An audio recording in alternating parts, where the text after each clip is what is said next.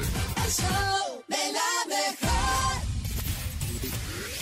El reportero del barrio en... El show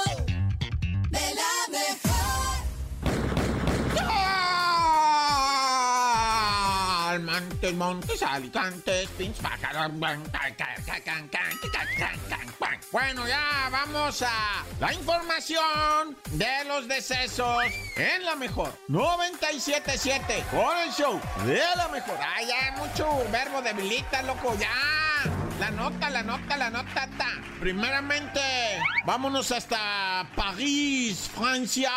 Oh, no, neta, güey, neta. Vamos a París, Francia, donde el dinero es el dinero y cualquier persona de cualquier parte es corrupta, güey. Le ofreces y le ofreces y nomás es llegarle al precio. ¿De qué estamos hablando? Mira, en varios aeropuertos, ¿verdad? Así de alrededor de París, aterrizaban aviones que venían de México, cuando menos uno dos por semana, con una dos maletitas con droga, ¿verdad? O sea, pero no creas que, que así nomás, o sea, que traen sus 30, 40 kilos de droga.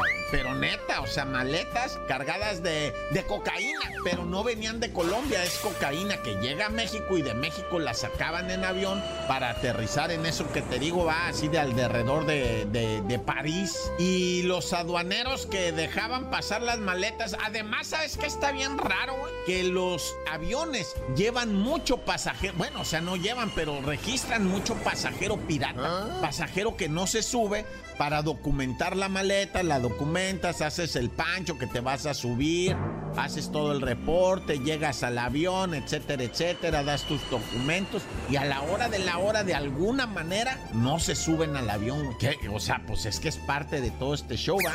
Entonces sale la maleta sin pasajero, llega a París, los aduaneros reciben 50 mil dólares por maleta, güey. Imagínate quién aguanta un cañonazo de 50 mil dólares el aduanero. De allá son lo que, lo que ganan al año. Por una maleta a la semana le llegan una, dos. No, pues olvídate. Era todo un negociazo que tenían ya por allá. Y no hay mexicanos detenidos, hay 11 franceses y de otras nacionalidades, pero hasta ahorita mexicanos no hay detenidos. Al rato aparecen. Y bueno, lamentablemente, ¿verdad? Tenemos que reportar el asesinato en Coajimalpa de un muchacho de 25 años que llegó a un motel buscando a otro vato, ¿verdad? Que dicen era su pareja, porque el primero que llegó era un hombre ya más de mayor edad, ¿verdad? Llegó en un carro, se parqueó, eh, rentó la habitación dijo, ahorita viene mi vato, ¿verdad? Dijo, y se subió para arriba así, y entró y se metió. Y, luego llegó el otro morro, ¿verdad? Y dijo, buenas tardes, vengo a buscar a mi... Le dijeron, Simón, allá en la habitación y ya se metió el vato para la habitación y todo. Y de repente vieron salir al señor, al, a la- al- al mayor de la pareja, pero, pero con la ropa del joven. O sea, traía como que la ropa del joven. Y la muchacha, la, la que viene siendo la administradora, dijo, qué raro, mira, que, que, cómo se han de querer ellos que se intercambian la ropa. Y se subió al carro y se fue.